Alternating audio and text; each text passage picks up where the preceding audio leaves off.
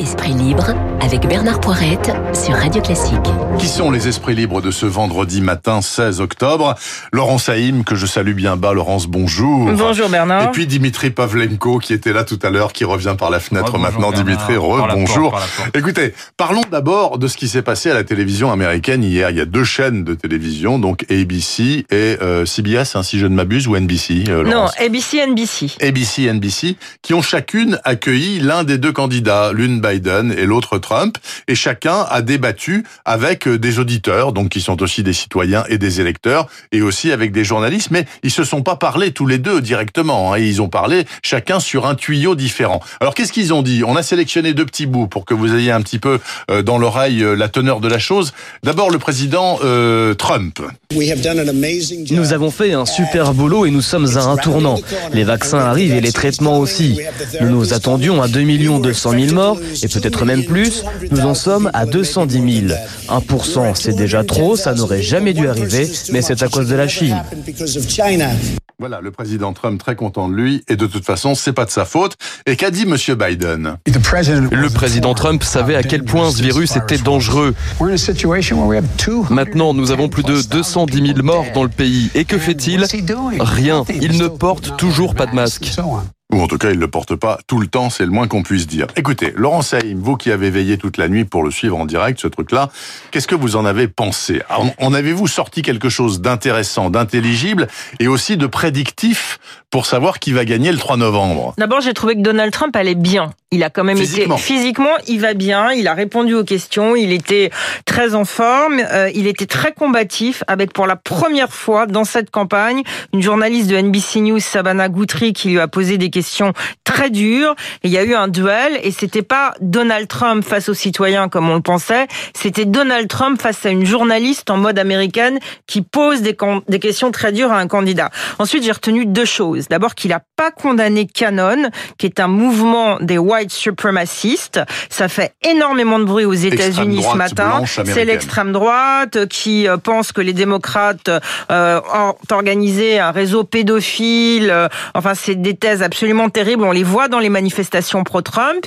Il a été demandé au président cette nuit de condamner Canon. Il ne l'a pas fait. La deuxième chose que j'ai trouvée très intéressante, c'est que pour la première fois, Donald Trump dit je ne m'opposerai pas à une transition pacifique et de toute manière, je suis sûr de gagner. Il ajoute ça. Mais ça fait quand même plusieurs jours qu'il commence à dire je ne vais pas m'opposer à une transition Bah, Il pacifique. disait l'inverse il y a trois Alors, semaines, il hein. disait l'inverse. hein. Bon, ça c'est pour le côté Biden. Sur euh, le côté Trump. Trump. Sur le côté Biden, moi je l'ai trouvé pas bon. Hein, je le dis. Éteint. Il a, il est éteint. Alors lui, il était dans un truc avec des gens lui posant des questions.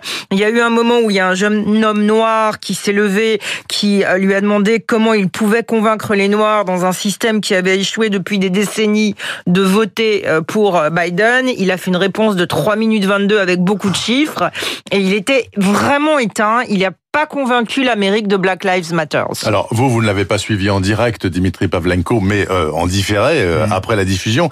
En, en avez-vous tiré quelque chose euh, d'in- d'intéressant? Bah, sur le détail, euh, effectivement, je préfère laisser ça à Laurence, mais sur les lignes de force, moi, ce que je constate, c'est que quelque part, ce qui s'est passé cette nuit, c'est-à-dire ces interviews séparées des deux candidats, Mhm. c'est l'aboutissement de ce qui se passe en ce moment aux États-Unis. Alors certes, il y a la crise du Covid, hein, puisque c'était le risque de contamination de Donald Trump qui a a provoqué compris. ce refus du débat. Mais le premier débat, ils ne se sont pas parlé, les deux candidats. Il n'y a pas eu de joute. Ça a été, euh, comment dire, deux hommes Des, invectives. oui, des invectives et puis euh, qui, qui s'ignorent totalement en réalité. Et c'est à l'image de ces deux Amériques qui aujourd'hui se font face à face euh, dans les urnes. Et d'ailleurs, ce qui est frappant, c'est que dans les intentions de vote, on voit que celui qui est en position de force, c'est Joe Biden. Il a 11 points d'avance selon les, les derniers sondages qui ont été faits aux États-Unis. 11 Mhm. points. Euh, mais le rapport de force, il est le suivant, c'est que le, le, le, le- celui qui se bat, c'est Donald Trump, et Joe Biden est faible. Mais, mais pourquoi dans les sondages est-il si fort Parce que les gens sont moins pro-Biden qu'anti-Trump. Et d'ailleurs, ça rejaillit beaucoup sur la notoriété des deux candidats dans le reste du monde. En France, vous avez be- beaucoup de gens qui ne voient même pas à quoi ressemble Joe Biden, alors que tout le monde connaît Donald Trump. Alors Ouais, qu'il a été vice-président pendant huit ans du président Obama, hein, tout Ouais. de même. Et euh, Joe Biden, ça fait 47 ans qu'il est dans la politique. C'est pas son premier essai dans la campagne présidentielle. Et je crois qu'en France, on ne comprend pas assez qu'on est aussi dans une élection où on a vraiment l'impression, comme le dit Dimitri, de faire un référendum contre Trump. Mmh. On va pas voter pour Biden, mais il y a beaucoup de gens qui disent. C'est ce qu'on a vécu aussi euh, chez nous en absolument. 2017. Hein, mais on, est vraiment aussi dans cet état d'esprit, et je crois que Donald Trump et ses conseillers l'ont bien compris et que jusqu'au bout, ils vont essayer de se battre. Est-ce que ça va être possible? Mais c'est vrai que Joe Biden n'est pas le meilleur candidat pour le Parti démocrate. Donc, euh, si je résume votre pensée là, euh, même si elle peut évoluer dans les prochains jours, on sait jamais. C'est pas joué le 3 novembre. Mais moi, je pense qu'on est dans malgré 10 points d'avance. On est dans, une Amérique imprévisible. On est dans une élection imprévisible jusqu'au bout. C'est absolument impossible. Je sais que tout le monde dit, mais qu'est-ce qui va se passer, etc. Il faut être très prudent. Hein. Il peut y avoir tout qui peut arriver. Et encore une fois, moi je rappelle toujours l'âge des deux candidats. Donald Trump, 74 ans, qui a été atteint par la Covid. Joe Biden, qui a 77 ans, qui aura 78 ans en novembre, avec une Amérique de plus en plus radicalisée. Il y a aussi le fait que les intentions, les sondages, euh, comment dire, seraient à peu près valables si on était dans un système euh, au suffrage universel direct, comme le nôtre. Comme le nôtre. Ça n'a rien à voir. Le Mais système le, voilà, le collège électoral américain qui est à deux étages avec des grands électeurs fausse complètement les choses. Et il ne faut pas s'imaginer que Joe Biden, c'est du tout cuit pour lui, puisque on sait qu'au niveau des grands électeurs, quand même, mm. Donald Trump, il conserve les républicains. Mais tout va se jouer dans ces fameux swing states aujourd'hui, hein, ceux, notamment ceux qui ont été euh, comment dire, volé par Donald Trump en 2016 aux démocrates. Aux démocrates. Euh, il y en a. Ce qui est frappant, c'est quand on regarde sur le temps long, sur 30-40 ans, c'est que les swing states, alors qu'il n'en avait que quelques-uns, ils étaient quelques 3, 4 aujourd'hui.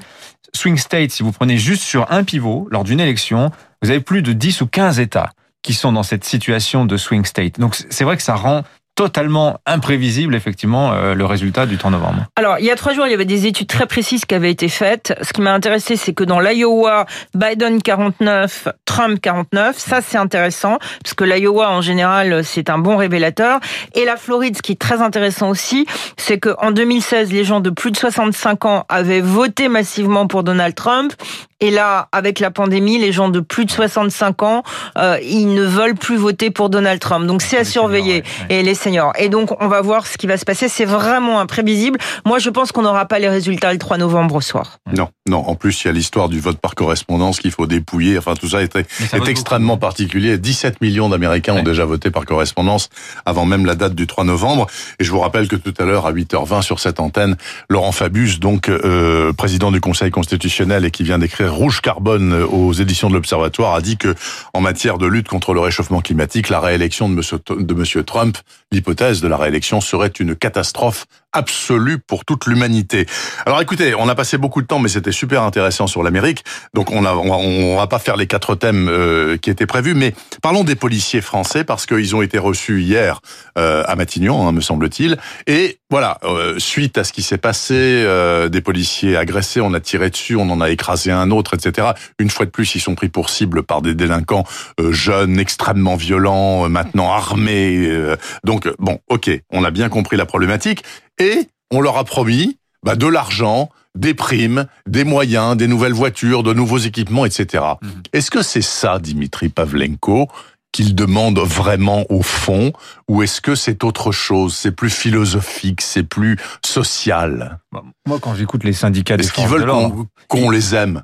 Alors, oui, bah, c'est un c'est un immense sujet parce qu'en fait, on touche à ce qui est, à mon avis, le, malaise français par essence. C'est-à-dire que oui, alors d'abord le matériel, ils veulent du matériel, ils ont besoin de matériel, euh, les voitures, les commissariats rénovés, euh, des caméras piétonnes qui marchent, euh, des armements en quantité suffisante, des gilets pare-balles, etc. Ils ont besoin pour l'exercice quotidien de leur de leur profession. Mais le problème, il est que quand 40, euh, une quarantaine de, jeunes s'en prennent à un commissariat à Champigny-sur-Marne. Euh, on dit toujours euh, zone de non-droit pour parler des banlieues. Mmh. mais en réalité, quand il y a une flambée de violence comme ça, c'est plus que ça. C'est-à-dire que vous avez une contestation même de l'autorité de l'État. Et c'est ça auquel à, à, quoi font face les, policiers. C'est-à-dire que là, en réalité, le problème, il est plus strictement policier. Là, il est aussi sur le plan de, de, de la justice. C'est tout le sujet aussi sur l'intégration, sur l'assimilation. Alors, c'est vrai qu'on dit ça, on passe tout de suite pour un, pour un fasciste, on passe pour, pour quelqu'un d'extrême droite. Mais les policiers, c'est ce qu'ils c'est ce qu'ils vous disent. Et ils sont pas tous fachos, les policiers aujourd'hui. C'est ça qui est absolument terrible, c'est que, en fait, on a l'impression que les forces de l'ordre, euh, comment dire, se frottent au quotidien aux limites de la République. Et ça, c'est un problème politique. Et ça, on n'en sortira pas. Euh, on ne trouvera pas la solution sans une coordination plus générale. C'est-à-dire que c'était évidemment l'articulation aussi avec la justice qui est, qui est mise en cause aujourd'hui. Les policiers ne cessent de le dire. Vous avez la dernière minute, Laurence. Moi, je voudrais dire quelque chose, je voudrais vous lire quelque chose. Le gouvernement multiplie les rallonges budgétaires pour calmer la grogne policière. Ça, le titre. gouvernement ouvre grand les cordons de la bourse. Ça a été écrit le 30 novembre 2001 dans les échos. Voilà. Et donc ça veut dire que depuis 2001, on se pose exactement depuis 20 ans les mêmes problèmes par rapport à un grand problème de société. À l'époque, c'était Pierre Jox, le ministre euh, de l'Intérieur. C'était un titre Et non, non, mais c'est un titre du 30 novembre 2001 qui a été fait il y a 20 ans.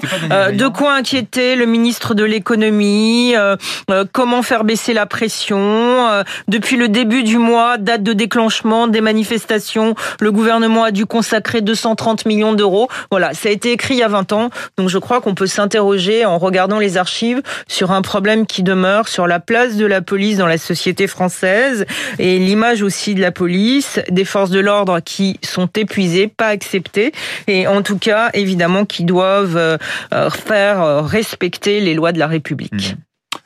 Merci beaucoup, Laurent Saïm, Dimitri Pavlenko, les deux esprits libres de ce vendredi matin. À tous deux, je souhaite un excellent week-end. Et puisque 20 millions d'entre nous vont être claquemurés chez eux après 21 heures pendant quelques semaines, un petit conseil de lecture polar, ma foi.